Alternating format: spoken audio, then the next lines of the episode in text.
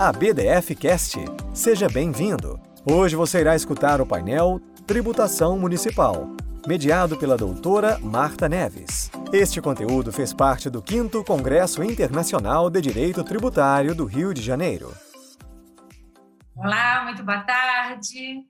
Estamos aqui abrindo o painel de tributação municipal do 5 Congresso Internacional de Direito Tributário do Rio de Janeiro, agora online, em homenagem ao professor Gilberto de Olhoa Canto. Primeiramente, gostaria de agradecer ao presidente da BDF, ao, convite, né, honroso convite feito pelo doutor é, Gustavo Brigagão, um grande amigo. Também já deixo aqui os meus cumprimentos e agradecimentos à sua esposa, Daniele Brigagão, diretora de marketing da BDF, a Yandara, não poderia também deixar de cumprimentá-la, né, por toda a gentileza e atenção que teve conosco. Aos diretores da BDF, Roberto, grande amigo, né, Roberto Duque Estrada, José Alder da Mata, que eu tenho a honra aqui também de estar dividindo esse painel, também diretor, além de diretor da BRADT, diretor também da BDF.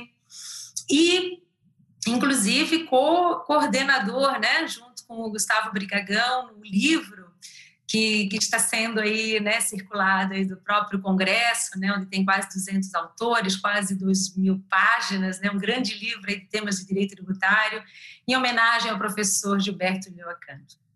Gostaria que, além de cumprimentar né, toda a plateia, vamos dizer assim, né, virtual, um grande prazer de estar aqui, a nossa seleta, o nosso seleto painel é, com os colegas aí, amigos, né, Alberto Macedo, professor doutor Alberto Macedo, doutor Ricardo Almeida, doutor Daniel Dix e doutor José, José Alder da Mata. Né? Todos eles falarão aí sobre tributação municipal, sem mais delongas, porque temos um tempo muito curto, né? E vamos começar então com o professor doutor Alberto, que vai ter uma grande, excelente apresentação aí, né? Promete. Vamos lá. Bom, obrigado, Marta. Uma honra estar aqui. Obrigado Boa tarde a todos e a todos. Eu, primeiramente, agradecer ao meu amigo Gustavo Brigagão, presidente da BDF, o convite de participar desse fenomenal Congresso Internacional de Tributário e cumprimentar meus amigos aqui da mesa, Marco Neves, Daniel Dix, José da Mata, Ricardo Almeida. Uma honra estar com vocês aqui dividindo essa mesa. Bom, assim, mais delongas, eu vou passar aqui a, a, a compartilhar uma apresentação que sobre o tema que me foi conferido, conflito de competência entre municípios ante o conceito é, de estabelecimento prestador. Bom, é, a gente, quando fala disso, é importante a gente, no texto constitucional, relembrar que o artigo, que o artigo 156, inciso 3 da Constituição, ele não traz só um possível, uma única possibilidade de critério espacial do ISS. Né? O artigo 563 ele encerra diversas possibilidades. Né? Quando você tem aí prestações de serviços intermunicipais, em que você pode ter o estabelecimento prestador do município, um tomador num outro município, talvez até o local da efetiva prestação no terceiro município. Tudo isso é prestação de serviço. Lembrando que a prestação, no meu entender, não é um ato de prestar, mas sim uma relação jurídica que envolve, no mínimo, duas partes, e talvez até para um terceiro local. Então, dado isso, é importante que haja, abaixo da Constituição, uma lei complementar para evitar o conflito de competência em situações como essa. Né? O artigo 146 é o fundamento constitucional para isso. Então, quando olhamos critério espacial do ISS, não podemos olhar só o artigo 156 da Constituição. Temos que olhar particularmente o artigo 146, que confere à lei complementar o papel de prevenir conflito de competência em matéria tributária. Também o papel de regular normas gerais em matéria tributária, particularmente a definição de faturador, base de cálculo contribuinte. A definição de fatiador por lei complementar é óbvio que não há carta em branco para a lei complementar. Já há uma definição genérica, vamos dizer assim, do fatiador dos impostos previstos na Constituição, nos artigos 153, 155 e 156. Agora, a função da lei complementar é muito relevante em definir faturador no tocante a prevenir conflito de competência em matéria tributária. Né? Nessa linha de definição de faturador para prevenir conflito de competência em matéria tributária, temos que lembrar que fato gerador é sinônimo de imposto de incidência tributária, a qual, por sua vez, é composta por critérios material, espacial e temporal. Ora, quando definimos critério espacial no ISS, no lei complementar, estamos prevenindo o conflito de competência em matéria tributária, porque o critério espacial é o elemento componente do fato gerador. Ora, então, o critério espacial nada mais é que é o onde se considera o ocorrido fato tributável, no caso do ISS, elemento esse eleito por lei complementar. Não necessariamente se confunde com o local da efetiva prestação de serviço. Só vai se confundir quando o critério espacial escolhido pela própria lei complementar for o local da efetiva prestação, por exemplo, na Constituição Civil. Isso não afasta o princípio de territorialidade, pelo contrário, isso reafirma o princípio da territorialidade, que diz que o ente somente pode tributar fatos que guardem elemento de conexão com o seu território. Elemento de conexão esse elencado no caso do ISS pela lei complementar. Então, o critério espacial é sinônimo de elemento de conexão. E aí nós temos a lei complementar 116 cumprindo seu papel, definindo quais são os critérios espaciais. O principal deles é o local do estabelecimento prestador, caput do artigo 3 da lei complementar. Outro elemento de conexão possível é o local da efetiva prestação, por exemplo, em construção civil ou em decoração e jardinagem. Outro elemento de conexão possível é o local do tomador, hoje previsto para a importação de serviços e para o fornecimento de mão de obra. Temos que ressaltar que sempre, na história do ISS, a regra geral de critério espacial foi o local do estabelecimento prestador. Isso não mudou com a Lei Complementar 116, como parece dar a entender alguns julgados do STJ. Né? Sempre foi assim. A diferença é que hoje há mais exceções com local tomador e local da prestação. Mas a regra geral sempre foi local do estabelecimento prestador. Então, o artigo 3 está lá, o serviço se considera prestado imposto devido no local do estabelecimento prestador. O artigo 4 que veio com a Lei Complementar 116, fala que considera estabelecimento prestador o local onde o contribuinte desenvolve atividade de prestar serviço e que configura idade econômica profissional. A redação daquela parte inicial parece desdizer a redação do artigo 3 mas temos que interpretar isso de forma sistemática, inclusive com o artigo 1142 do Código Civil, que traz a definição do conceito de estabelecimento, que é todo complexo bem organizado para o exercício da empresa. Então, nessa linha, nós temos estabelecimento prestador como sinônimo de unidade econômica profissional, que, por sua vez, é sinônimo de complexo de bens organizado para o exercício da atividade da empresa. E aí entramos no julgado Potenza Leasing. Esse julgado, julgado do ISS Leasing, depois que o STF decidiu que incide ISS sobre leasing financeiro, a pergunta seguinte é: onde é devido o ISS? O leasing, muitas vezes acontece, a empresa aqui de leasing está no município, e você tem lá em feirão de automóvel Brasil afora, de fim de semana, às vezes, em que você tem lá um quiosque da empresa de leasing para oferecer a, a, atividade de leasing para as pessoas que querem adquirir automóvel e não têm condições de comprar à vista o automóvel. E aí, a, a decisão Potesa Leasing deixa claro que é uma decisão, um recurso repetitivo, ela foi correta porque ela ratificou a redação da lei complementar, então ela entende sim que ISS devido no local de estabelecimento prestador na regra geral. Agora, algumas, algumas, alguns textos aqui, algumas expressões ficaram meio estranhas, vamos analisar rapidamente. Começar pela emenda. Sujeito ativo da relação tributária na vigência do decreto-lei 406-68, município da sede do estabelecimento. Após a lei 116, local da prestação. Ora, essa redação está ruim. Parece que ela diz que antes da lei complementar 116, o critério é o local do estabelecimento e depois é o local da efetiva prestação. Então, temos que verificar o porquê dessa redação, vou explicar mais à frente. Também ela fala que o serviço de leasing ocorre onde se toma a decisão acerca da aprovação do financiamento, onde se concentra o poder decisório e onde se situa a direção geral da empresa. Na verdade, essa redação não está muito legal. Por quê? Porque dá uma ideia de que a ideia do estabelecimento é onde se dá sempre a decisão, depende do serviço. Aqui no caso de leasing, tem uma certa correlação, porque, por conta de circular do Banco Central, há uma determinação das empresas de leasing de ter de forma destacada discriminada o local onde se encontra a direção geral da empresa. Aqui, o, o ementa fala também em núcleo do serviço, seria o financiamento. Bom, a rigor não é o financiamento, né? até porque se fosse financiamento 30%, seria IOF e não ISS. O leasing, no, leasing financeiro, no máximo, é o financiamento lato senso. Temos que lembrar que o leasing é uma atividade que, na verdade, o serviço tributável é a gestão desse contrato. Né? O leasing dura no mínimo dois anos e meio. Né? Então, esse local, é onde está, no caso, coincide com a direção geral, onde tem a estrutura para trazer, para fazer a gestão do contrato, é ali onde se perfaz a atividade no de serviço do leasing.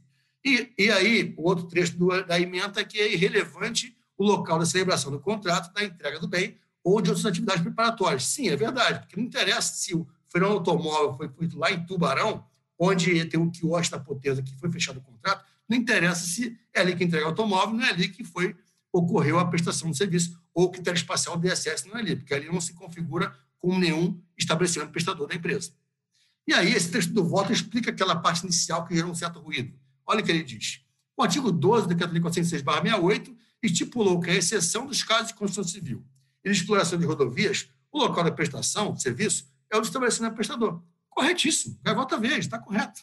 Continuando. A Lei Complementar 116 adotou um sistema misto, considerando o imposto devido no local do estabelecimento prestador. E, para outras hipóteses definidas, o local da efetiva prestação ou o local tomador.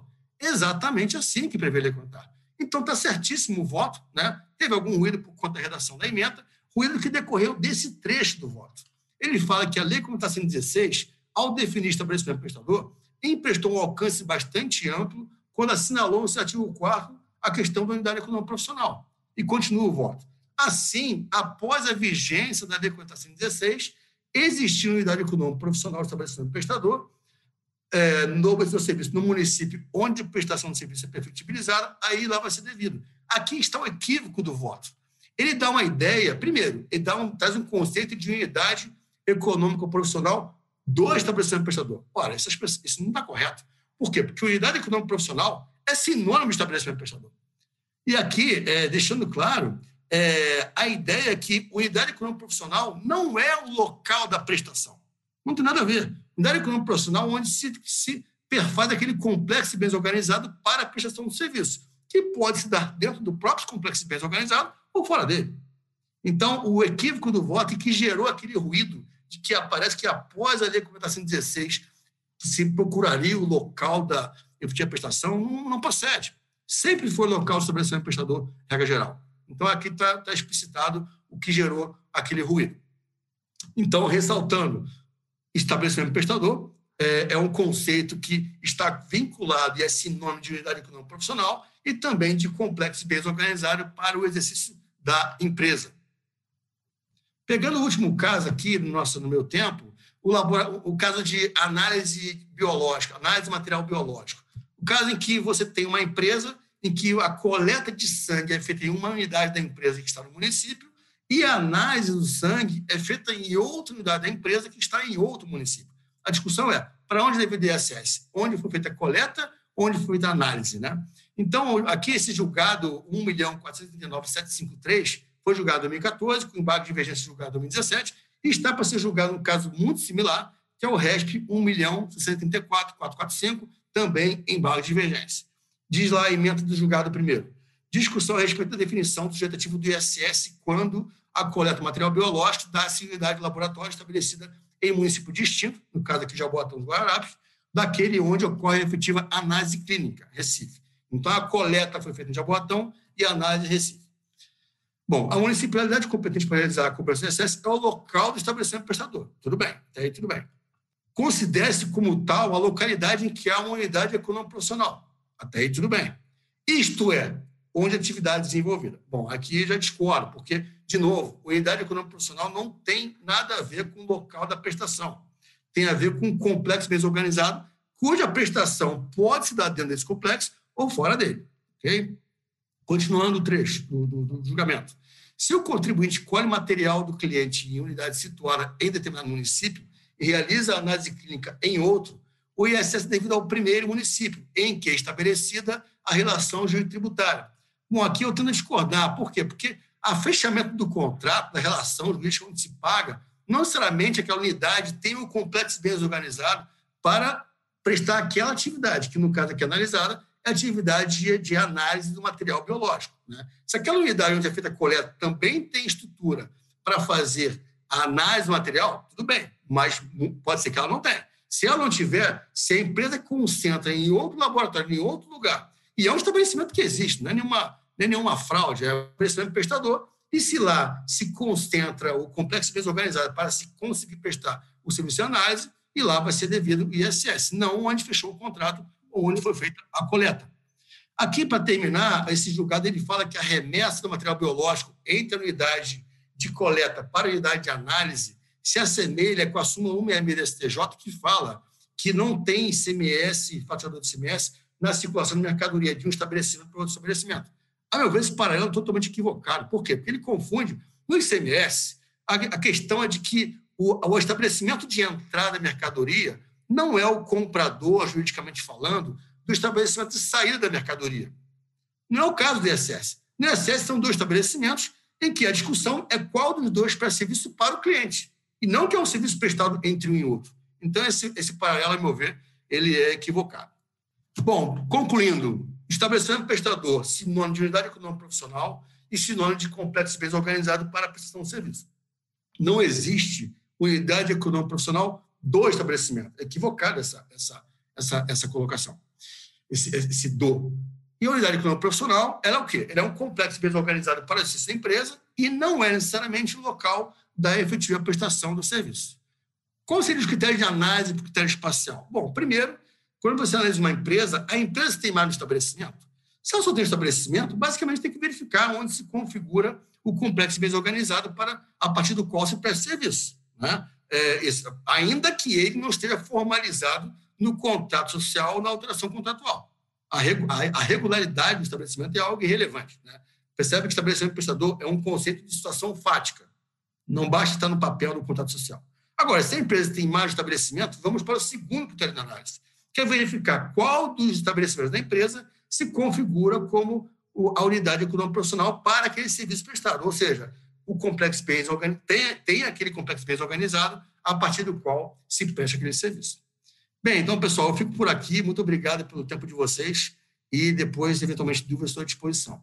Um abraço. Excelente, Alberto. Poder de síntese perfeito, hein?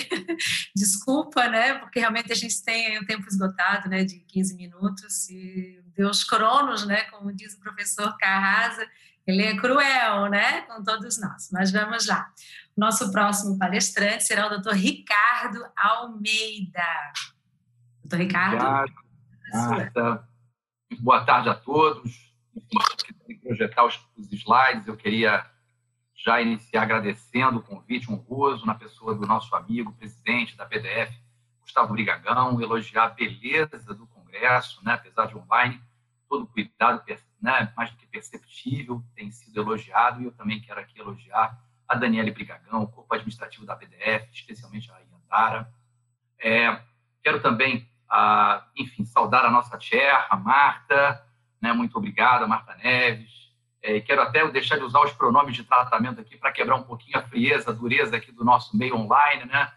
né? Cumprimentar o Alberto Macedo, companheiro de, de Abraste, muitas discussões, o Daniel Dix também, já tivemos né, grandes oportunidades aí e gostaria muito de ouvi-lo hoje também, vamos poder ouvi-lo sobre tema difícil e, e, também fazer aqui uma homenagem ao José Alder da Mata, não só por estar compartilhando esse painel, mas pelo monumental trabalho junto com Gustavo Brigagão de coordenação dessa obra em homenagem meritória a Gilberto Júlio Acanto, lançado na quarta-feira passada, né, uma obra realmente um monumento em homenagem. Bom, vou logo ao meu tempo, ao meu tempo e ao meu tema, que é muito curto, a gente tem que correr para tentar passar para todos a, o que se espera, né? E o tema que me coube é inclusão de valores que não representem receitas para o prestador o tema e o, e o título da, da, minha apresentação não foram por mim escolhidos, mas eu tenho que confessar que me trouxeram enorme satisfação. Né? O tema é um tema que transpassa fronteiras da economia do direito, durante a atualidade, há vários julgados recentes né, do Supremo Tribunal Federal, dos tribunais superiores sobre a matéria, que eu quero trazer ao final para o senhor de maneira muito sintética, mas para não deixar de exemplificar. Mas eu tenho que confessar que o que me agradou mesmo não foi exatamente isso, é porque o tema que, da maneira como proposto, ele encerra um ato falho, um ato falho que revela aí o que está no subconsciente de boa parcela da doutrina tributária brasileira. Né? E os senhores sabem que o ato falho não é uma fraqueza, o ato falho é uma franqueza do subconsciente que consegue aparecer nesses lapsos do cotidiano. Os meus colegas de painel, e certamente as senhoras e senhores sabem, que o Freud, depois de lançar o seu famoso Interpretação dos Sonhos, trouxe em 1901, um ano depois, Chalume, o livro A Psicopatologia do Cotidiano. E nesse livro ele traz, então, não só uma análise da natureza do ato falho, mas a defesa da sua importância. Eu já adianto para os senhores aqui o que eu acho que é o ato falho. É exatamente a ideia, essa ideia subjacente, subliminar, subconsciente, de querer aparentar, de querer assemelhar a tributação sobre o consumo aos impostos sobre a renda. E começam, né, nesse ato falho, a, primeiro, fazer uma análise e uma definição de conteúdos da tricotomia, dessa classificação tricotômica de impostos pessoais sobre a renda, reais e consumo, dizendo, em primeiro lugar, que apenas os impostos sobre a renda são capazes de aferir efetivamente a capacidade contributiva.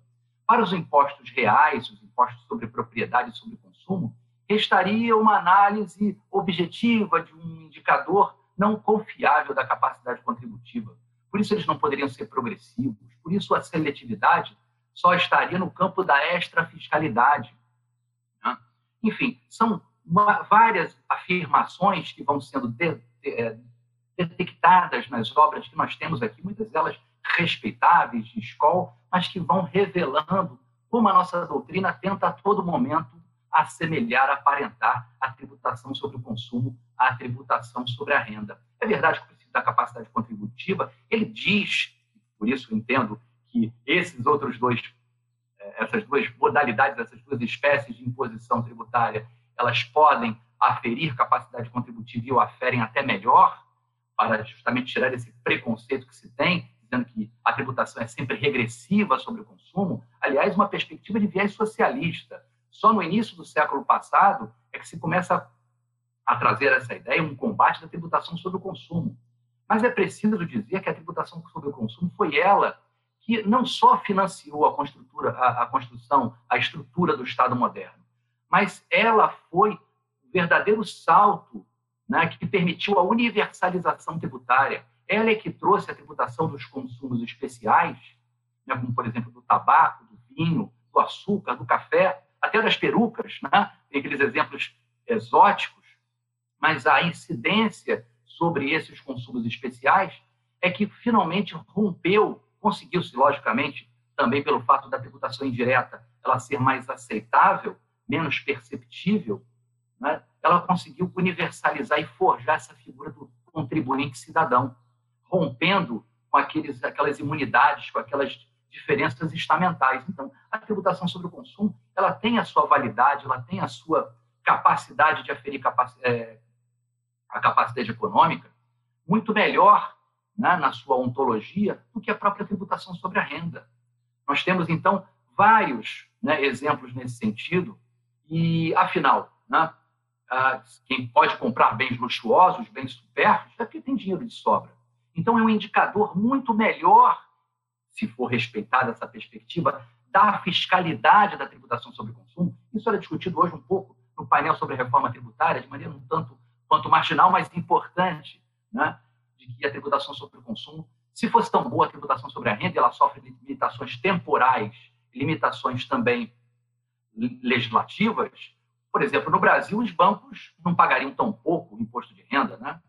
Ela realmente teria essa virtude. É importante, então, nós superarmos essa perspectiva e, e firmarmos essa diferenciação entre imposto sobre renda, renda auferida ou percebida, renda consumida e renda imobilizada, para afirmar, afirmar que a, a base de cálculo, o signo presuntivo de riqueza tipológico, categórico por excelência da renda consumida é o preço do serviço.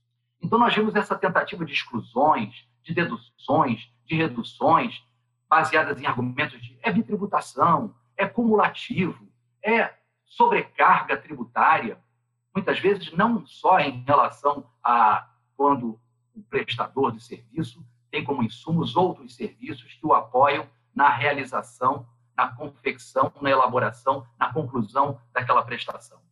Então, nós temos aí é, isso também, por exemplo, não só nas frases dos liberais do século XIX, como do Adolphe Thiers, que foi presidente da França, né, que combateu com muita ênfase lá a Comuna de Paris, mas ele dizia: que cada um pague conforme os frutos da civilização que consome. Mas as teorias econômicas mais modernas, elas apontam né, na aferição de renda muito mais em razão do consumo, da satisfação, da felicidade, no consumo, nos bens que são consumidos, do que na quantidade de, de receita ou de rendimentos que se oferem. Então, é importante deixar isso claro, que esse ato falho acaba contaminando toda a nossa doutrina do direito tributário e, no, na, no caso da prestação de serviços, do imposto sobre serviços, tem ainda uma derivante, uma derivada, que é a tentativa de uh, reduzir, na definição que a Constituição traz para a matriz de incidência tributária de serviços de qualquer natureza, de uma incidência sobre obrigação de fazer, ou nas definições de parcela da doutrina, de um fazer humano, de uma conduta humana, né, destinada a terceira e onerosa. Ora, o que então é o signo presuntivo dessa, dessa atividade, segundo essa parcela da doutrina? É o fazer humano, é o trabalho. E isso é um erro básico, porque se essa, esse é o núcleo material da hipótese de incidência, a sua contraparte, o outro lado da moeda, a base de cálculo, o signo presuntivo de riqueza é a renda do trabalho. Ora, mas a renda do trabalho é submetida à tributação da renda, ao imposto sobre a renda, e não o imposto sobre o consumo. É, portanto, necessário voltar essas teorias econômicas e jurídicas, a história da formação da própria imposição tributária, né, e da importância da tributação sobre o consumo, para entender qual é realmente a tipologia, qual é realmente o signo presuntivo de riqueza. Nessa relação bilateral sinalagmática entre consumidor e prestador, quem revela essencialmente capacidade contributiva é quem compra, é quem paga. E esse, portanto, é o indicador de capacidade contributiva e que deve servir como base de cálculo. Não é exatamente o valor recebido. É lógico que a, o sinalagma poderia, se pode, como se faz, né, o, o, o contribuinte, em geral, é o prestador de serviço, não é o tomador de serviço. Mas, em tese, ele poderia ser o tomador do serviço, o adquirente do serviço, né? que paga por esse serviço. Então, não há razão para, dentro dessa perspectiva, se menoscabar, se tentar é, recortar, diminuir né, o preço do serviço, afastando-se para uma concepção que se aparenta à tributação sobre a renda. Portanto, é, temos ainda questões sobre praticidade, praticabilidade, como aferir realmente qual foram os custos, né? Tem uma questão de fiscalização, de insegurança jurídica. Mas eu fico antes, eu queria então afirmar rapidamente essa perspectiva para que a gente possa então é, partir para análise dos casos concretos. A jurisprudência do, do, do, Superior Tribunal de Justiça do STF vem se debruçando nos últimos anos é, sobre ah, alguns casos e contaminada, assim como o Alberto muito bem pontuou, né, trechos dos votos que são contraditórios. Uma hora ele concorda com a lei complementar, com o critério do estabelecimento, daqui a pouco ele escorrega de novo naquele, naquela jurisprudência da década de 90 que falava que era tautológica, né, que dizia o serviço era prestado onde ele era efetivamente prestado. Era o cachorro correndo atrás do próprio rabo. Eu tentava interpretar dizendo o seguinte, era onde era entregue. Bom, é isso que você quer, destino, é critério de destino. Seja claro, né? para infirmar a norma da lei complementar e dizer implicitamente que ela, ela era inconstitucional. A verdade era é, a forma como era o STJ interpretava. Isso também acontece aqui, quando a gente analisa né, base de cálculo né, e vem com essa ideia de valores que não representem receita. Mas eu não estou tributando receita, eu não estou tributando renda. Vejam como é bacana esse ato falho, né? como ele é revelador de tudo isso que está na nossa doutrina né, contaminando a compreensão, mas que em boa hora os tribunais, eu acredito, né, temos feito esse esforço né, também doutrinário, publicando alguns artigos, de afastar essas concepções que violam né, a própria história, né, que confrontam com a própria história da tributação, com a melhor teoria tributária e econômica que informa essa tricotomia de impostos sobre renda, que não só eles são pessoais, né, e os demais, como o imposto sobre consumo, e aqui falamos do imposto brasileiro sobre consumo. Então, nós temos três minutos faltantes para contar um pouquinho. Então, o primeiro caso que o STJ decidiu sobre esse assunto, excluindo, né? E aí eu vou ler rapidamente aqui esse primeiro caso, que depois serviu de fundamento para outros, né? Ah, foi a distribuição de filmes cinematográficos nesse RESP, que é o Leading Case 166187. Então, o que, que disse o STJ? A empresa distribuidora de filmes cinematográficos e videotapes atua como intermediadora entre os produtores e exibidores Daí que a base de cálculo deve ser o montante de sua respectiva comissão. Remuneração esta oferida sobre a diferença entre o valor cobrado do exibidor e o que é entregue ao dono da película. E a pergunta que se faz aqui, a mesma que se vai fazer nos outros casos, é se realmente isso é preço do serviço ou não. Então, temos, por exemplo, o caso de locação de mão de obra que foi simulado pelo STJ, que faz essa distinção. Aquilo em que é realmente apenas o agenciamento e o empregado, né, aquela mão de obra que fica a cargo da empresa, ela é remunerada diretamente pela empresa, ou o sistema jurídico estabelece essa relação direta, isso não é preço de serviço, só então corretamente incide sobre comissão, comissão, sobre taxa de administração. O mesmo se dá em relação aos planos de saúde. Ao meu ver, é um equívoco. Né? Usuário do plano de saúde, o associado, aquele que está vinculado à cooperativa, etc., ele paga o valor para ter à disposição serviços de saúde, ou ser indenizado pelos serviços de saúde, seja no seguro-saúde, seja no plano de saúde. E o curioso é que a formação da jurisprudência do STJ, nesse caso, ela vinha inicialmente discutindo o ato cooperado, ela começa com as cooperativas. E, de repente, nos embargos de declaração, nesse RESP 227 293, ele fala assim: olha, vamos dar efeitos modificativos, efeitos infringentes aos embargos, para dizer que também não incide sobre os custos do plano de saúde, do pagamento de laboratórios, de médicos, etc. e tal, que nada tinha a ver com ato cooperado. Enfim, bom, não dá para falar muito sobre isso, mas só para os senhores ficarem atentos, como a gente tem um regime de precedentes confiável. Então, vamos à frente. E que merece, ao meu ver, discussão. Por fim, a questão das sociedades não profissionais, extremamente polêmica, acho que o caso continua aberto.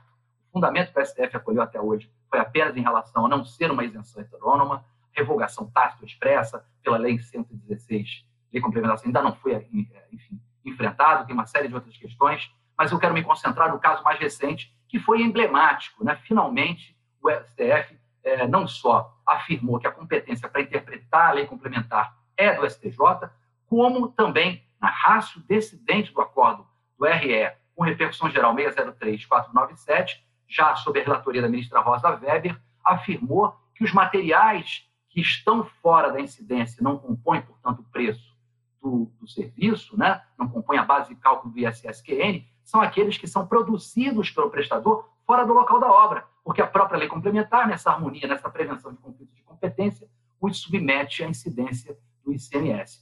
E nesse voto, então, da ministra Weber, da Rosa Weber, muito bem desenvolvido, ela afirma que não só a competência do STJ, como a interpretação que ela considera restritiva né, nessa perspectiva mais ampla, ela é constitucional. Portanto, o STF, o STF finalmente firmou esse entendimento que vai ao encontro da perspectiva de que preço do serviço não comporta deduções quando esse é o valor pago. Essa é a remuneração que inclui os custos. Né? Nós podemos aqui falar do problema da base de cálculo do PIS-COFINS, né? Que depois que resolveram criminalizar a conduta de que não, não recolhe, muita gente falou, nunca critiquei, nunca disse que não integrava, muita gente mudou de opinião, ou pelo menos revelou uma opinião é, contrária ao que a maioria da doutrina tinha, defendendo a exclusão lá da base das receitas. Mas, enfim, esse é um tema que foge um pouco aqui do nosso ISSQN. Eu sei que o nosso tempo já está esgotado. Eu quero, então, mais uma vez agradecer a todos que nos assistem, né? uma audiência que eu tenho certeza aí, pelo número de inscritos, é recorde, e ficar à disposição aí se der, tivermos tempo para um eventual comentário. Muito obrigado. Perfeito, parabéns, doutor Ricardo, muito boa explanação. Sim, nós temos 3 mil inscritos no Congresso, é um recorde isso para o Brasil, né? uma grande vitória para a BDF, parabéns. Agora, sem mais delongas, doutor Daniel Dix, a palavra é toda sua, 15 minutos. Obrigado, Marta. Inicialmente, eu gostaria de agradecer aí o convite é, do presidente da BDF, Gustavo Brigagão, parabenizá-lo pelo evento. É um desafio é, enorme é, promover um evento desse num, numa época complicada, conturbada e integralmente online, e tem sido um sucesso. Né? Quero me dirigir também a, aos painelistas, à mesa. Né? A Marta, um prazer ter, ter você presidindo a nossa nossos trabalhos. Alberto, Ricardo e Joselder, já tivemos oportunidades de, de fazer outras, outros painéis é, juntos, de forma que eu me sinto bastante à vontade. Não vou falar que eu me sinto em casa, porque eu estou em casa, né? mas eu estou muito à vontade de discutir aí com vocês. Uh, Ricardo sempre polêmico, né? E se houver a oportunidade ao final do painel da gente discutir alguns, alguns temas relacionados ao artigo 166 vinculado à decisão, a, decisão ainda não, mas aos debates que, estão, que estão tendo no Supremo relacionado ao licenciamento de software, considerando aí uma, uma manifestação sua no Jota, é, e a Marta é, assim permitir, seria, seria ótimo. Mas, é, entrando propriamente no meu, no meu tema, que é a repetição do indébito do ISS, o artigo 166 do CTN, e a posição dos tribunais superiores acerca da, da repercussão tributária, eu tenho que começar a minha fala é, falando brevemente acerca da dicotomia doutrinária sobre o que é uma tributação direta e uma tributação indireta. O que é um tributo direto? É aquele que é arcado diretamente pelo sujeito passivo. Ele assume o ônus, recolhe, tranquilo. Tributo, aquele, o tributo indireto é aquele que possibilita o fenômeno denominado pela doutrina como da repercussão tributária, ou seja, o sujeito passivo tem a possibilidade de transferir o ônus da, do, da, do, do, encargo tributário a um terceiro vinculado ao fato gerador. No caso específico do ISS, é basicamente o tomador do serviço. Todo qualquer é, tributo, no caso em específico o ISS, ele é, de, de acordo com as circunstâncias, pode ser considerado indireto? Não necessariamente, né? porque eu posso ter, no, no caso das unidades, das é, sociedades uniprofissionais, em que eu tenha o recolhimento em bases fixas, né? em que o, o, prestador de serviço, no caso os profissionais liberais, tributam em bases fixas, fixas e assumem o ônus. Ou, no caso da importação de serviço, também eu posso ter a assunção total do ônus por, por aquela pessoa que está importando o serviço. Aí eu não vou entrar no, no mérito se o importador é responsável, contribuinte, né? não é esse o caso. Mas o fato é que nessa, nessa hipótese, né, eu tenho aí a, a, assunção definitiva por parte do importador. E daí surge duas situações, duas figuras, que é o contribuinte de direito e o contribuinte de fato. O contribuinte de direito é o contribuinte efetivamente que tem, é o sujeito passivo, com o qual que tem a relação jurídico-tributária com o ente tributante. E o contribuinte de fato né, é aquele que vai ou pode suportar o ônus tributário repassado no valor da operação pelo contribuinte de direito. Então, o contribuinte de direito é aquele que uh, tem, o, é, tem a relação com o ente tributante né, e, e é, apura e recolhe o tributo, e o contribuinte, de fato, é aquele que pode assumir o ônus é, repassado pelo contribuinte de direito. É importante a gente ter em mente que o STJ delimitou, né, concordemos ou não, os tributos indiretos dentro do nosso sistema tributário nacional, que seriam, é, estariam limitados ao ICMS, ao IPI e ao ISS, que é tema da nossa, da nossa, é, da nossa abordagem. Né? Bom, considerando isso, a gente tem que voltar um pouco no tempo né, e analisar é, a evolução da, da jurisprudência do STF, dizendo o seguinte: lá antigamente, o STF, partindo da premissa de que os tributos podem ser subdivididos em diretos e indiretos, editou uma súmula, a súmula de número 71, né, que tinha uma orientação ortodoxa acerca da repetição de indébito dos tributos indiretos. E nos termos dessa súmula, antiga súmula 71, né, ela falava o seguinte: olha, se o tributo tem natureza indireta e foi pago indevidamente, não é devida a, a repetição desse indébito. Por quê? Presume-se que, é, mesmo recolhido de forma indevida, né, o ônus foi repassado para o contribuinte de fato. Era uma, era uma é, posição ortodoxa, quase que uma presunção é, absoluta, né? ou seja, é, verificada a natureza de, é, indireta do tributo, não cabe a sua, é, a sua repetição é, do indébito. Essa posição e essa súmula, a súmula 71, ela foi objeto de críticas da doutrina e de membros do próprio, do próprio STF. E aí eu destaco Aliomar Baleeiro, né, que foi um grande crítico dessa súmula, né, e, e, e, é interessante quando ele critica veementemente essa súmula no, nos autos dos embargos no RE 4764, e ele pega uma figura de linguagem perfeita, que, que eu utilizo isso na, nas minhas salas de, nas salas de aula, ele fala o seguinte, olha, é, a gente não pode partir da premissa que o tributo de tem uma repercussão para dizer se ele cabe, se cabe ou não é, é, repetição. A gente tem que verificar se, diante das circunstâncias fáticas, o tributo né, e o seu valor foi efetivamente transferido, o ônus foi transferido ao contribuinte de fato. Porque se não foi, haveria sim a possibilidade de repercutir. E ele cita a, a, situação de um feirante em que começa vendendo as, as mercadorias no início da feira com um determinado valor e ao final da feira, ao meio-dia, uma hora da tarde, a chamada xepa, ele diminui o valor das, mercadorias e possivelmente assume o, o bônus né, daquele tributo que incidiria sobre aquela é, operação. Faz um paralelo com a minha banca da feira, eu trabalho com consultoria é, há muito tempo, já tem 20 anos, né, e trabalho com mês de faturamento, então é como se, ao final do meu ano, da minha xepa, né, é, eu tivesse que bater a minha meta né, de faturamento e oferecesse determinados serviços para os meus clientes.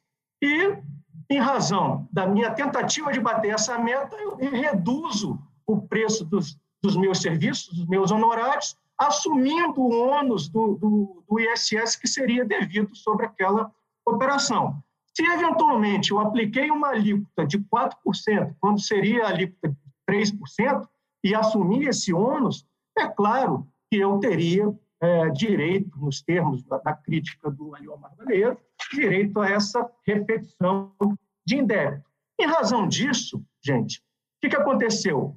A jurisprudência do Supremo evoluiu, né? foi editada uma súmula ah, de número 546, e é, dizendo o seguinte: olha, cabe a restituição do tributo indireto desde que o contribuinte de direito comprove que não repassou é, o ônus do, do, desse tributo ao contribuinte de fato. E essa súmula 546, ela foi a gênese do artigo 166, que a gente está aqui homenageando o doutor Gilberto Julio Acanto, ele muito, é, muito ciente da jurisprudência da época, pegou e positivou esse posicionamento do Supremo. Né? Então, o que, que o, o artigo 66 hoje fala? Que eu, é cabível, sim, a repetição do indébito do tributo indireto, dentre eles o ISS, em duas, sob duas condições. Primeiro, se o contribuinte de direito fizer prova, e aí é prova contábil, né? se eu, é, na composição do meu preço de, do serviço, que é custo, margem e tributo, demonstrar que não repassei o ISS, os tributos indiretos sobre aquela operação, ao contribuinte de fato, né, e identifiquei que houve um recolhimento a maior desse tributo, é passível, sim, esse tributo de ser repetido. Ou se houver autorização expressa por parte da, do contribuinte de fato, que efetivamente assumiu o ônus por aquele tributo eventualmente transferido, né, para que o contribuinte de direito faça.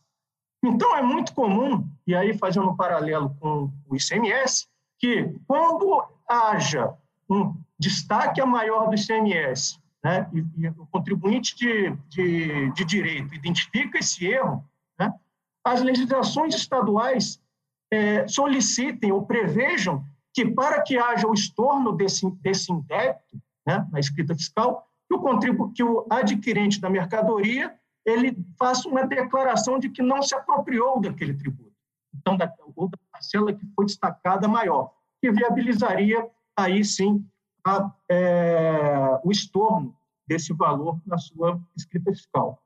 Como eu falei para vocês, a minha minha carreira durante muito tempo foi é, vinculada à auditoria e consultoria, né? E é, me deparando com exemplos práticos né, do dia a dia, né, e, e, olhando as contas é, contábeis dos balanços patrimoniais de, alguns, de algumas empresas e, e, e, contribuintes, a gente às vezes se depara com é, créditos tributários registrados no ativo que se referem a, a créditos relacionados a pagamento indevido ou a maior de tributos denominados indiretos. Né? E será que aquele ativo registrado naquele, naquela companhia referente a esses casos, eles são bons, são devidos realmente? Não sei. Para que sejam, para que, ser, para que sejam efetivamente devidos, eu preciso ter, primeiro, a prova pelo contribuinte de que ele não repassou isso é, ao terceiro, ou a autorização do terceiro. Né? Então, a gente precisa ter isso muito em mente. Indo para o meu final, considerando aí que já faltam três, uh, três minutos, né, Marta? Eu trouxe aqui algumas questões polêmicas que é, coloco para a gente é, debater. Considerando os termos do artigo 66 do, do CTN, a gente tem é, algumas, alguns questionamentos. Primeiro, o referente à possibilidade de repetição do indébito daquele tributo indireto que é declarado, ou a sua majoração é declarada inconstitucional. Será que é possível, considerando os termos do artigo 166, se efetivamente o contribuinte de direito repassou isso ao contribuinte de, de fato, me parece que pela leitura do 166 não seria possível.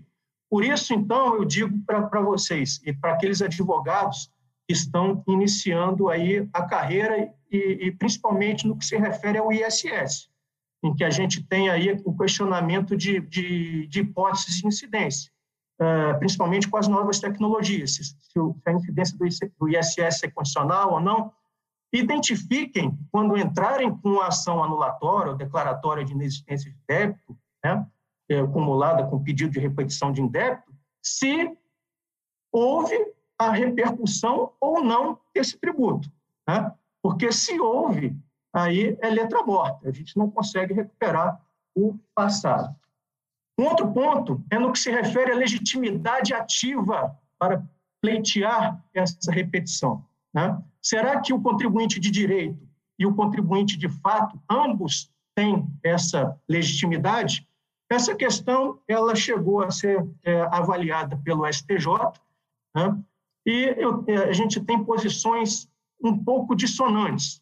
Uma mais antiga, é, relacionada ao IPI, que é um tributo indireto, e a que a gente traz por analogia ao ISS, no RESP 903-394, de relatoria do ministro Fux, quando ali assentava uma cadeira, no sentido de que o sujeito passivo, que tem legitimidade para cobrar, para repetir o indébito, é o é, contribuinte de direito, com, que tem a relação direta com o ente tributante, enquanto que o contribuinte de fato, de fato não teria essa legitimidade, até porque ele não tem condição de fazer prova ou não de que se aquele tributo foi efetivamente repassado para ele. Mas, recentemente, é, no RESP 1299303, é, no caso de demanda de energia contratada, aí, com relação ao ICMS, ficou assentada a possibilidade que sim, o contribuinte, é, de fato, teria essa legitimidade para pleitear a repetição. E aí, é, já, tô, já, já, já indo para o final, tá, Marta? É, e aí a gente tem que analisar casuisticamente, caso a caso, as hipóteses em que o contribuinte, de fato, poderia efetivamente fazer esse pleito. E o último, e último, a questão mais polêmica, é aquela relacionada ao depósito judicial, ou seja, um contribuinte é, de direito que, é, que questiona uma eventual é, incidência de um tributo de um tributo indireto e se vale do depósito judicial para surtir os efeitos da mora, né? Ao final, se, se, se, o, se aquele tributo indireto, digamos que seja o ISS, ele, é, ele tem ganho de causa, pelo fato dele ter repassado isso e transferido isso ao contribuinte de fato, será que ele poderia levantar o depósito ou não teria essa legitimidade? Né? Esse, esse caso ele, ele foi emblemático, ele chegou a ser discutido uh, no STJ, também vinculado ao ICMS, no, no bojo do RESP 1377781, e inicialmente não foi é, deferido o levantamento do depósito, é, porque os ministros acataram os argumentos da Fazenda, no caso era Minas Gerais.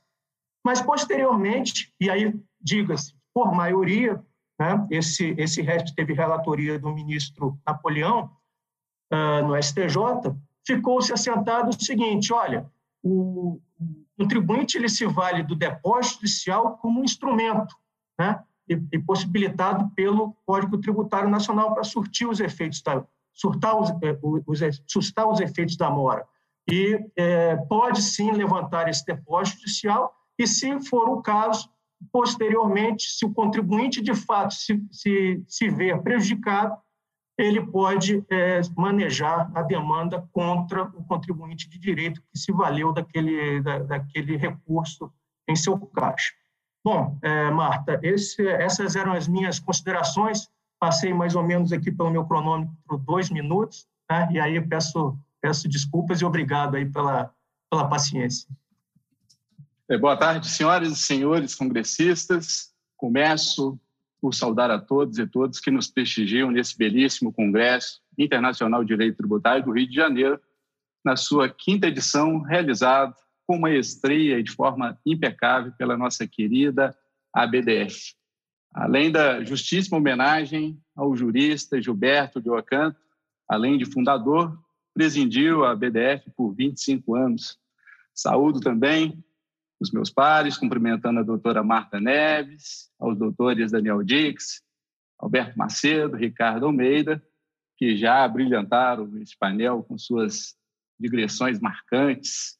É, não poderia deixar de agradecer o gentil convite a mim formulado pelo doutor Gustavo Brigagão para participar desse painel especial com o tema central tributação municipal ao lado de colegas que têm profunda admiração e respeito. Deixo aqui também, né, consignado toda as minhas congratulações à comissão organizadora, a todos que trabalharam incansavelmente para que esse congresso fosse realizado com essa magnitude num ano é, que será é, marcante pelo seu período pandêmico, a, a Yandara, que sempre nos auxiliou com muito carinho.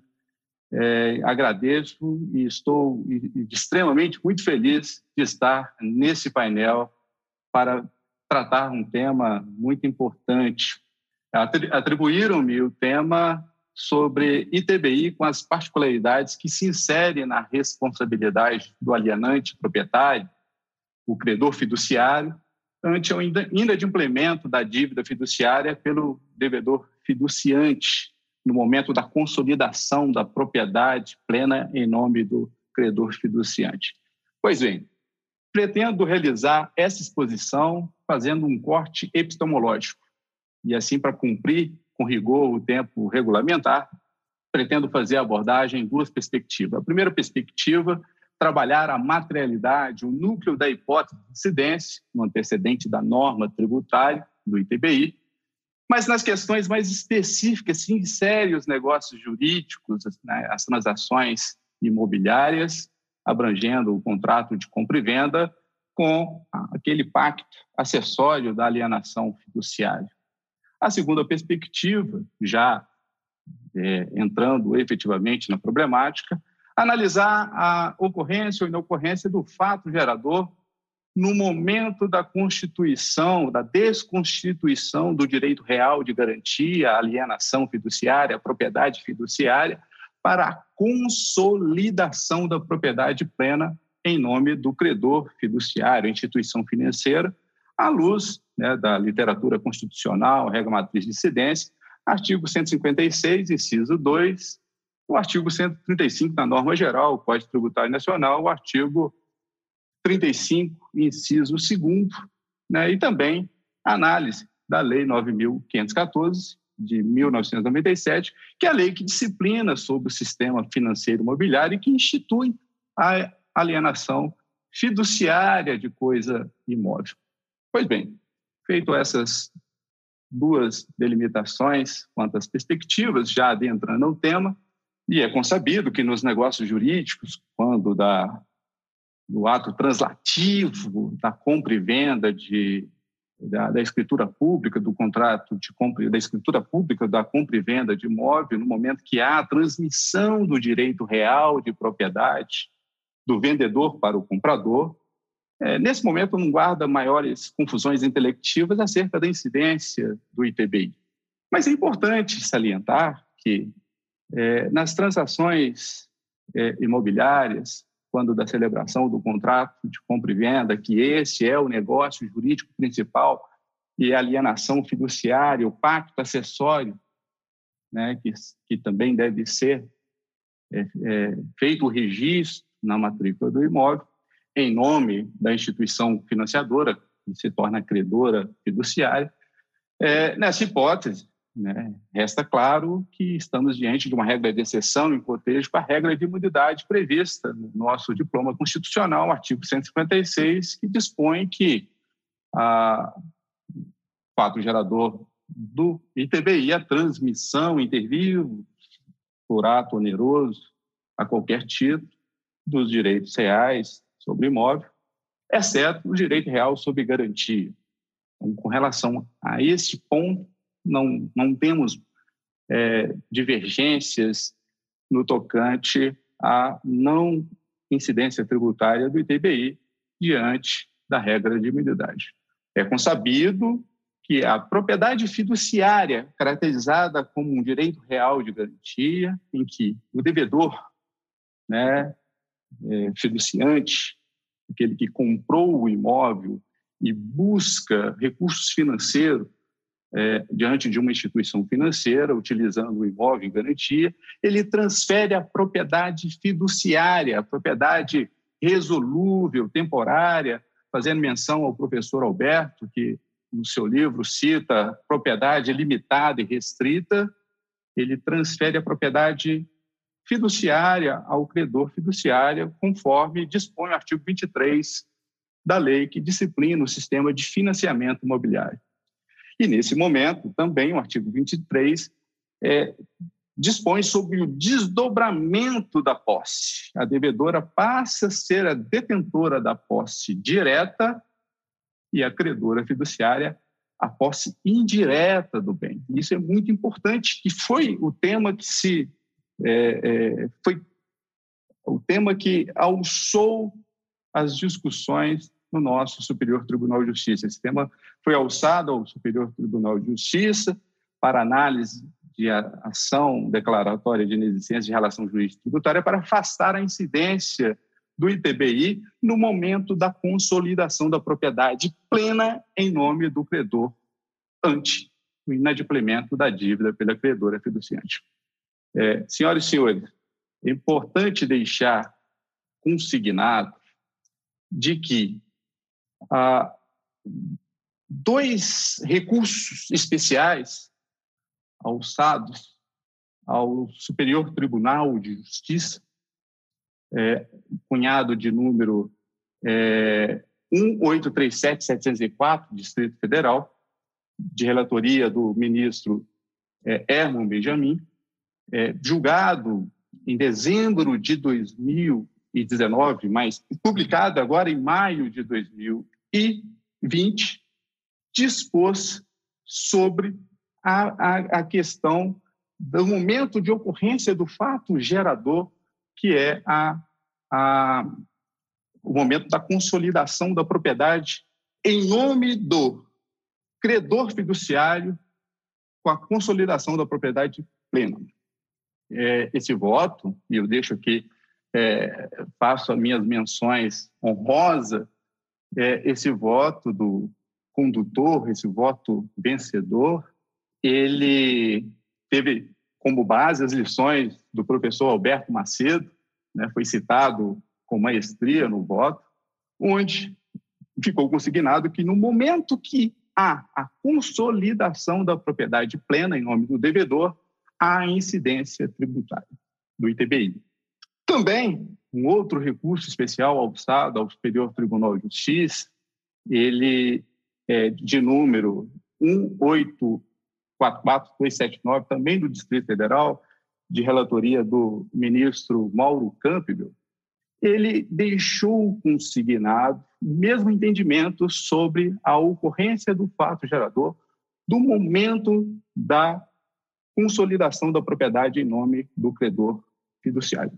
Ou seja, quando há execução da garantia, né, do direito real de garantia, ao desconstituir pelo, o, pela inadimplência da dívida, passa-se transfere-se aquela propriedade que antes era resolúvel fiduciário, passa a ser uma propriedade plena em nome do devedor.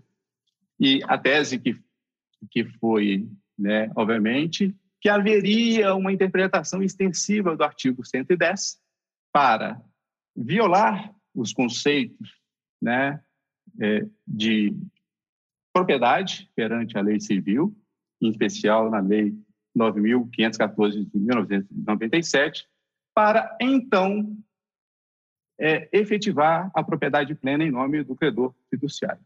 Pois bem, esse é o ponto chave central que essa, essa discussão é, foi alçada por é, tribunais de justiça e as duas discussões que arrastam o descendente do STJ firmaram o entendimento pela a, ocorrência do fato gerador do ITBI no momento da consolidação da propriedade plena em nome do devedor ante a dívida do devedor é, fiduciante.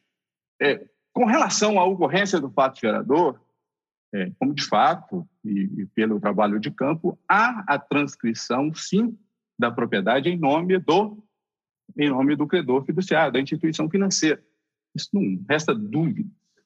A alegação de que há a bitributação, é, na verdade, um bis idem, as decisões com, com grande é, propriedade afirmam que há ocorrência de novos fatos geradores, porque com a transmissão da propriedade, com a desconstituição da, da garantia, no direito real de garantia, e passando a propriedade para o credor, é, ali a transmissão da propriedade é a fato gerador do ITBI. A discussão que eu faço é, a crítica que eu faço, e, e já para caminhar para o encerramento, é a crítica do conceito de propriedade que a Lei 9.517 dispôs como procedimento para os atos cartorários para a sua efetivação da transmissão dessa propriedade. Quando a credora recebe o bem, ela, ela tem a propriedade plena mas com restrições. Ela só pode deixar de. É, ela só pode alienar esse bem por meio de alienação por leilão público. Então, o artigo 23 da Lei 9.414 diz o seguinte: que, a partir da inadimplência, o credor irá notificar o devedor por meio de serventias, o devedor um prazo de 15 dias para purgar a mora. Na inércia, o cartório irá certificar do ato praticado. Depois de 30 dias do decurso de prazo, irá fazer o registro na matrícula do imóvel da propriedade, da consolidação da propriedade.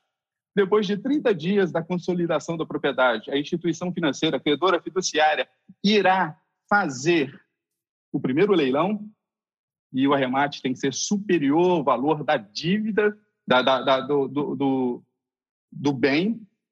Leilão negativo, 15 dias após, fará um novo leilão e o arremate tem que ser superior ao valor da dívida acrescida dos tributos, dos laudêmios, de, das, dos custos cartorários. E só após o segundo leilão, também não logrando êxito, num leilão negativo, aí sim, essa restrição da propriedade é, deixará de existir. Então, ou seja, faz a consolidação da propriedade plena, mas em tese não é tão plena, porque a instituição financeira ela vai pagar o ITBI no momento da consolidação da propriedade, mas só irá ter a, a propriedade efetivamente plena quando os dois, né, é, o primeiro e o segundo leilão, não lograrem êxito com relação à sua arrematação. E, mas no tocante a. Fiz não só o trabalho de pesquisa jurisprudencial, mas como trabalho de campo, não resta dúvida que há uma é, consolidação a efetivamente a materialidade, a substituição do fato à norma para incidência do ITBI no momento da consolidação da propriedade pé. Aqui tem a, a alienação fiduciária, o vendedor alienante, quando ele vende a coisa, o RESP 1837-704, na qual me referi, que o Alberto Macedo foi citado com maestria para né, é, lições que corroboraram para a formação né, da, da decisão. O, o, outro recurso especial que também né, é, firmou, assentou o entendimento pela incidência tributária do ITBI na ocorrência do, do fato gerador, quando da consolidação da propriedade plena, e pode passar rápido, são as decisões ao longo dos tribunais de justiça que firmaram entendimentos para a, a, a materialização também do fato gerador, ocorrência do fato gerador, quando da consolidação da propriedade em nome da credora fiduciária.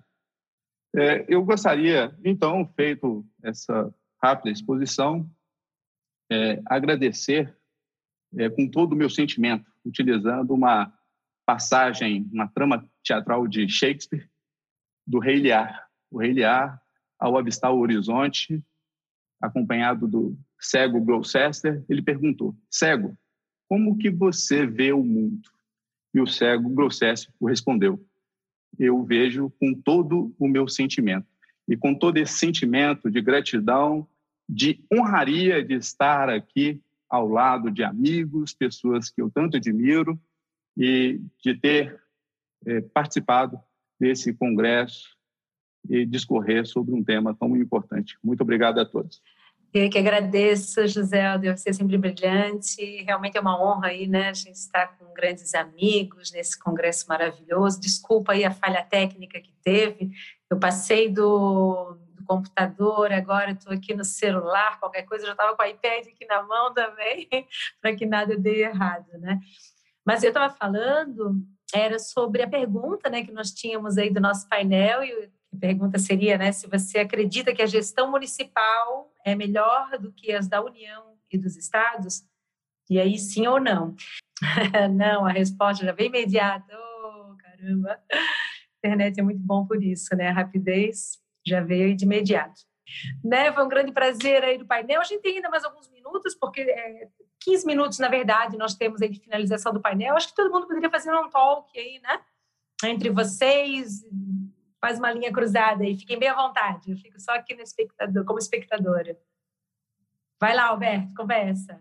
É, primeiro, acho que, acho que o, a mesa ela é muito, muito interessante, questão de tributos municipais, porque quando você fala de. Aqui os temas abordados foi ISS e TPI, brilhantemente por meus colegas, né, meus amigos, e realmente você tem muitas questões é, é, o que me parece é que a jurisprudência, ela às vezes ela é meio vacilante, particularmente em relação ao tributo municipal. Né? É, não que não seja nos outros, mas você vê realmente em relação aos municípios é, tendo que se desdobrar. Aliás, eu registro aqui o meu amigo Ricardo Almeida, que é um grande defensor aí do, o, o, das causas municipalistas nos tribunais superiores, faz um grande trabalho representando a Abraço e também vários outros municípios. Então, registro meu parabéns ao Ricardo, que faz um trabalho fenomenal, né? É, porque às vezes os municípios são são são subrepresentados, né? Às vezes o município não tem aquela aquela capacidade, aquele corpo técnico. Então é importante que haja uma certa união, né? No bom sentido de de buscar nos tribunais esse trabalho de, de, de, de um, um, embate no bom sentido, né? É, de igual para igual. Né? Então, acho que é importante registrar isso aí. É, em relação à jurisprudência, então, tem essas vacilações e a gente está sempre atento, como, como estudioso, como jurista, é, buscar o melhor entendimento, né? E às vezes, é, até no livro que eu tive a honra de participar, o doutor José aqui coordenando com, com o doutor Gustavo Brigagão, eu escrevi um artigo lá sobre IPTU e ITBI, né? Então é, é importante registrar aqueles pontos que da jurisprudência que, em que pese até estejam até certa medida pacificados, verificar a, a, a, a a consonância com a boa com um bom direito, né? Então acho que é, os municípios têm um trabalho grande aí nos tribunais superiores. Passa a palavra, Marta. Obrigado. José Alder, rebatendo? Ou Ricardo? É. Eu acho que o Daniel tinha uma pergunta, ele queria tratar talvez de algum tema aqui polêmico. Ah, verdade. verdade, desculpa, Daniel. Eu queria te pedir, Daniel, só para você precisar melhor aqui, para a gente eventualmente falar sobre ele, tem a ver com software, né? Eu ouvi ao longo aí hoje do dia muita gente criticando o Supremo Tribunal Federal sobre a decisão do software, né? Eu até cheguei a comentar na, no painel anterior é, que é outro problema da nossa doutrina. Né? A nossa doutrina defende a legalidade estrita até o tipo fechado, mas quando tem uma lei complementar, como eu falei, com redundância, com três normas delegando para a lei complementar essa função de arbitrar essa zona cinzenta entre os impostos sobre consumo e dar segurança jurídica, vem esse conceitualismo brasileira de que, quem diz é a doutrina, né? diante, inclusive, de uma expressão que não tem para, paralelo com a doutrina, com, a, com o direito civil, com o direito, com o direito romano, como eu ouvi dizer hoje, né? tem que se buscar no direito romano a solução. Né? Isso até o ministro Peluso fez uma brincadeira quando decidiu sobre o livro. A gente tem que ficar consultando as institutas romanas para saber, então, o que é obrigação de fazer né, na perspectiva contemporânea. Você tem uma lei complementar por delegação constitucional. O Supremo, então, trouxe uma resposta e disse, ah, tem uma licença, não tem uma licença. Incrível como a nossa doutrina tem essa arrogância, a pretensão de ela manietar o próprio conceito constitucional, sem que o conceito constitucional tenha nenhuma, não se compagine com nenhum instituto. Não é nem mercadoria que dá para argumentar faturamento, que tem uma tradição constitucional. Serviço de qualquer natureza nunca se compaginou com nada disso. E aí, nesse caso, então, se flexibiliza a legalidade tributária né, joga-se no lixo a lei complementar. E o Supremo, finalmente, o Supremo também resiste, né? o Supremo é o intérprete Constituição, mas o Supremo reconheceu a função do legislador, o espaço de conformação, que nesse caso, não é, não, eu acho que é muito mais, é o que eu falei para o Chueire, ele está debatendo nos grupos aqui ontem, professor Chueire, falei, bom, se a gente aceita que fornecimento de alimentação e bebida é mercadoria, né, não é serviço, que a lei complementar assim definiu, lá a lei complementar do ICMS, a lei complementar 87 de 96, não deveria espantar né, a todos nós que software, seja ele de prateleira, essas invencionices que hoje não tem nenhum pé na realidade, sejam submetidas ao ISSQN. E ponto. E mais, o setor inteiro, não há, qual é a dúvida hoje? O setor inteiro batalhou, se habilitou com uma miticure. Várias entidades defendendo o ISS, porque há 20 anos já colhem ISSQN no Brasil inteiro. Então, assim, esses temas né, me, me surpreendem. Como é que a nossa doutrina ela muda, né? Uma hora ela critica a interpretação econômica, ou a consideração econômica do fato gerador. Daqui a pouco ela vem dizendo que a diferença entre industrialização e serviço está no meio da cadeia ou não. Isso é interpretação econômica. Quando o nosso sistema tributário hoje deixa muito claro, IPI é aquilo que você pega a matéria-prima e faz uma coisa nova, transforma a matéria-prima. Isso é a indústria. Né? E o ISSQN é quando você aprimora, requalifica. Por isso que o 14.05 da lista fala sobre isso. Né? Beneficiamento, galvanoplastia, tingimento. Isso é tudo requalificação, recalchutagem. Né? Então a gente tem critérios que a lei complementar trouxe e a gente fica inventando conceito constitucional. Né? Enfim. Só para fazer essa, essa observação aqui, que é um tema pertinente ao nosso painel. Mas eu não sei se já Mas tem... é verdade, você está dentro da segurança jurídica, é, né? Isso aí a gente não tem, enfim, é... Olha, para os fortes, né? Brasil para os fortes mesmo.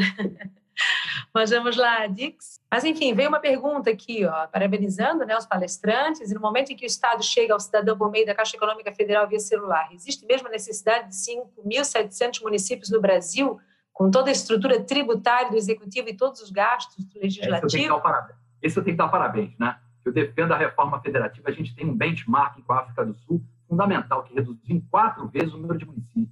Não precisa realmente ter os nanomunicípios, né? municípios viciados em repasses.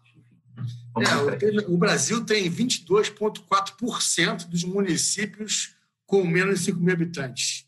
É, 44% dos municípios com menos de 10 mil habitantes. Né? É a gente demais. sabe que o município financiamento é uma grande tripé, né? Fundo de Participação em Municípios, cota parte de CMS e os impostos municipais, tributos municipais. Então, assim, é, realmente a lógica que hoje é, acaba, acaba induzindo a criação de novos municípios, como, por exemplo, entre outras coisas, a Câmara Municipal, a receita destinada à Câmara Municipal não ser percentual vinculada à receita própria do município, mas sim ser percentual vinculado à receita total que ele recebe Ora, então é óbvio que, é óbvio que a lógica vai ser de criar mais município, porque aí se distribui mais poder e cada vez mais vai se, vai se granulizando a, a, federação no tocante à, à esfera municipal. Isso é um problema grande e temos que, temos que corrigir isso. Como sociedade, temos que entender o problema é, e corrigir isso. Aliás, é um ponto que até o ressalto, e aqui é, em homenagem ao, ao, ao, homenageado desse evento, o doutor Gilberto Loacanto, é a ideia de direito tributário e financeiro. Não podemos olhar só para o direito tributário. Nós temos milhares de livros de direito tributário no Brasil e algumas dezenas de livros de direito financeiro. Por que será? Por que será? Porque tributário dá dinheiro, financeiro não dá. Mas o fato é que o financeiro é aquele que, aquele que sustenta o Estado. O Estado é a sociedade, a sociedade é o Estado. Quando a sociedade perde noção de que o Estado a representa, aí corre esse perigo. Aí começa a vir o governo federal dizer que o Estado não serve para nada, e aí a gente vê a pandemia como é que a gente vê como é que o Estado serve para muita coisa, né? Que na, e o econômico na... também, né? Como citou o Ricardo.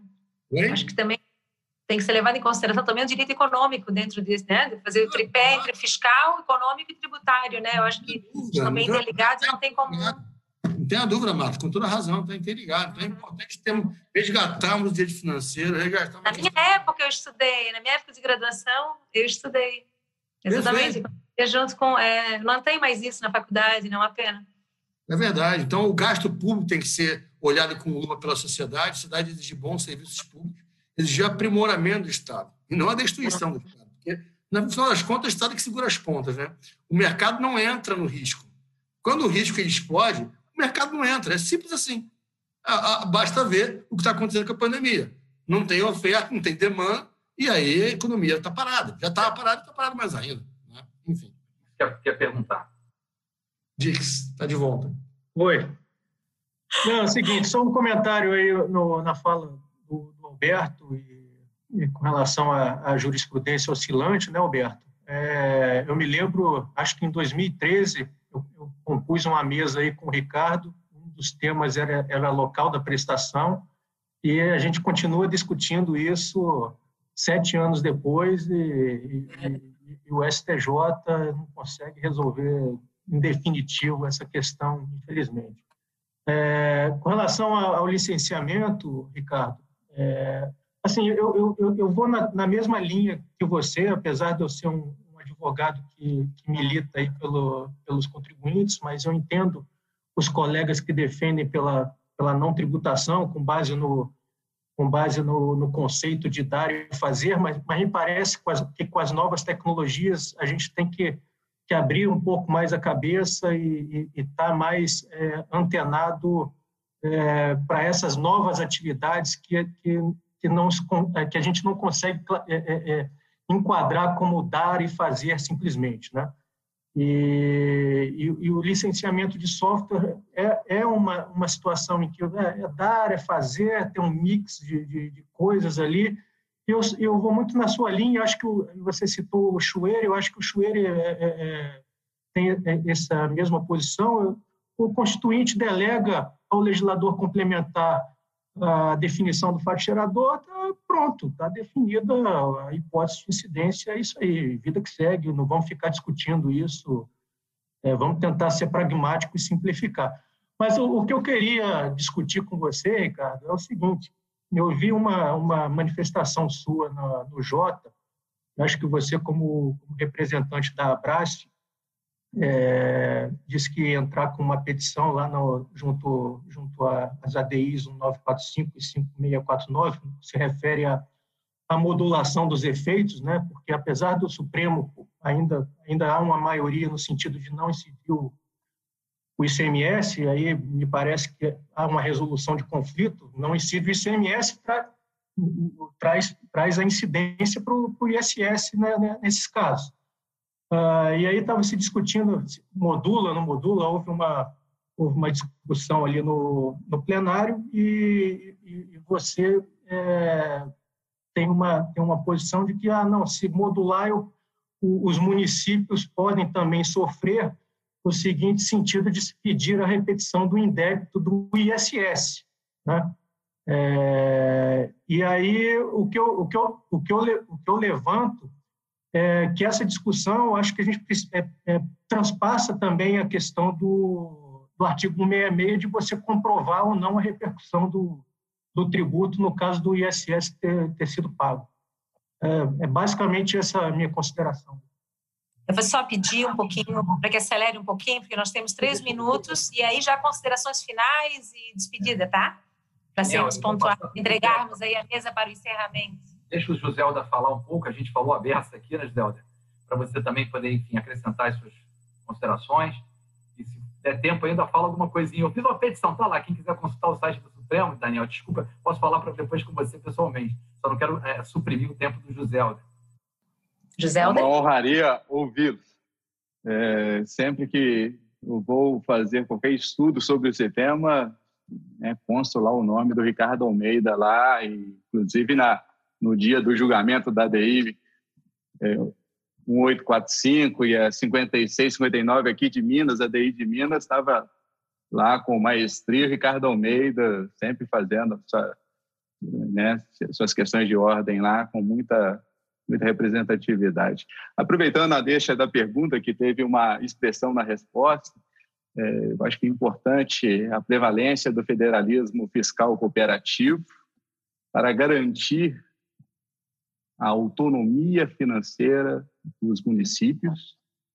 É, sem autonomia financeira, não, nós não temos autonomia constitucional, administrativa, e, e isso é, é consabido que o município é o que presta é o, é o, ente federativo que está mais próximo da população, prestando serviços é, essenciais, e precisamos repensar essa questão do, da garantia, obviamente, de toda a essência da tributação, mas a garantia da autonomia financeira, né, da, do federalismo fiscal cooperativo, né, conforme a Constituição Federal assim dispôs, né?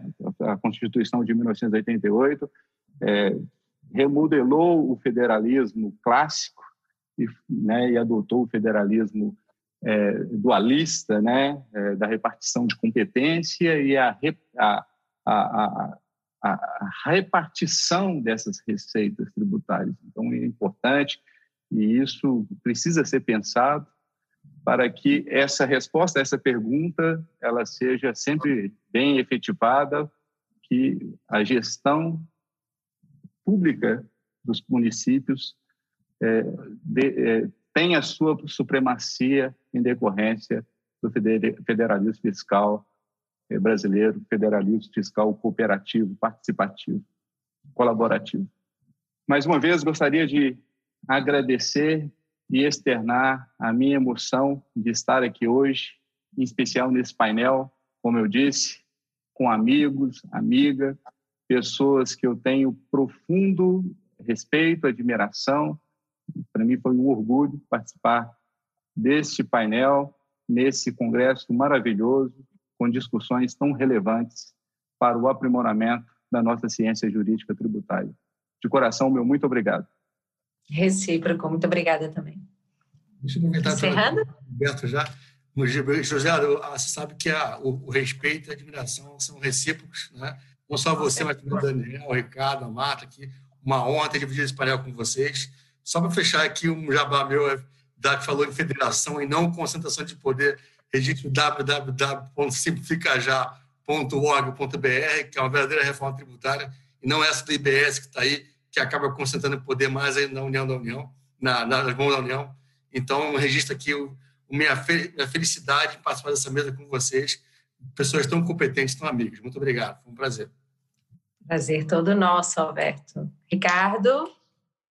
Eu quero, enfim, dizer da minha alegria, né? O Rio de Janeiro hoje está um sol lindo, né? É uma tristeza a gente não estar tá aqui reunidos. Poxa. No último painel, mas eu rezo para que no ano que vem, tão, tão logo possível, a gente possa estar juntos mas eu tenho certeza que né, esse calor todo que está aqui fora hoje né, foi um pouco transmitido aqui para o nosso painel, não só para as polêmicas, né? Acho que a gente sempre tem que colocar aqui um croutonzinho na salada para ficar mais crocante e, a, e, a, gente também provocar um pouquinho de reflexão né, no, na, nas nossas, nos nossos painéis, nas nossas discussões e, e, e isso vai fazer a gente avançar, né? Tanto na, na doutrina, na jurisprudência, na legislação. O Brasil precisa avançar, mas concordo aí com o Alberto, né? acho que não é, são essas PECs que realmente vão nos avançar. Tanto é porque o pessoal fala, está 30 anos para fazer reforma tributária. Bom, já venceu a validade, né? A vigilância sanitária. então é isso, gente. Um prazer enorme. Obrigada. Marcos, como a nossa chair, Alberto, companheiro, né? Daniel, José Helder, grandes amigos, José Helder, né? um titã né? nesse trabalho junto aqui com o Gustavo Brigagão, nessa obra muito merecido. Acho que a gente está tendo um congresso espetacular. Enfim, parabéns a todos. Muito obrigado. Que agradeço. Daniel, desculpa, vai ficar sem a resposta do Ricardo, porque a gente já está avançando dois minutos. Vamos lá, Daniel. Sua despedida, por favor. Agradeço aí, Marta, a presidência, conduziu os, tra os trabalhos de forma brilhante. José Alder, obrigado aí pelo convite. Foi uma honra ter contribuído aí com, com o livro. Né? Ricardo, ah, o nosso ringue vai ficar aí para uma outra oportunidade quando eu estiver aí no Rio, junto com você nesse sol. E, e Alberto, um prazer mais uma vez estar com você, é sempre, sempre muito bom ouvi-lo. Né? E, e, o Congresso é, é, sempre, é sempre maravilhoso debater aí ideias na tentativa de tornar aí o nosso sistema tributário melhor, mais simples e mais justo. É isso. Mais simples é bem difícil, né? Mas a gente tenta, né? Muito obrigada a todos, foi um grande prazer. O Ricardo, ele, o Ricardo ele, ele, ele tem umas ideias aí interessantes para simplificar. Opa, vamos lá.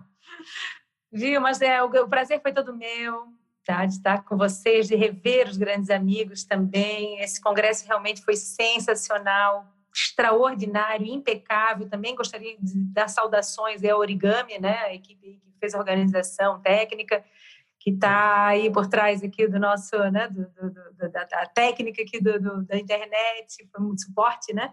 Muito bom. É, agradecendo novamente ao Gustavo, a Dani, enfim, toda a diretoria da BDF, vocês são sempre impecáveis e muito obrigada mesmo por esse convite. Não só meu, Marta Neves, mas também da minha academia tributária. Também tem que fazer meu jabá, né? Mas eu gostaria, por último mesmo, assim, deixar um registro é, de um grande tributarista né, na área internacional que nos deixou esse ano, o Dr. Gerhard Willi Rothmann, cofundador de BDT, né?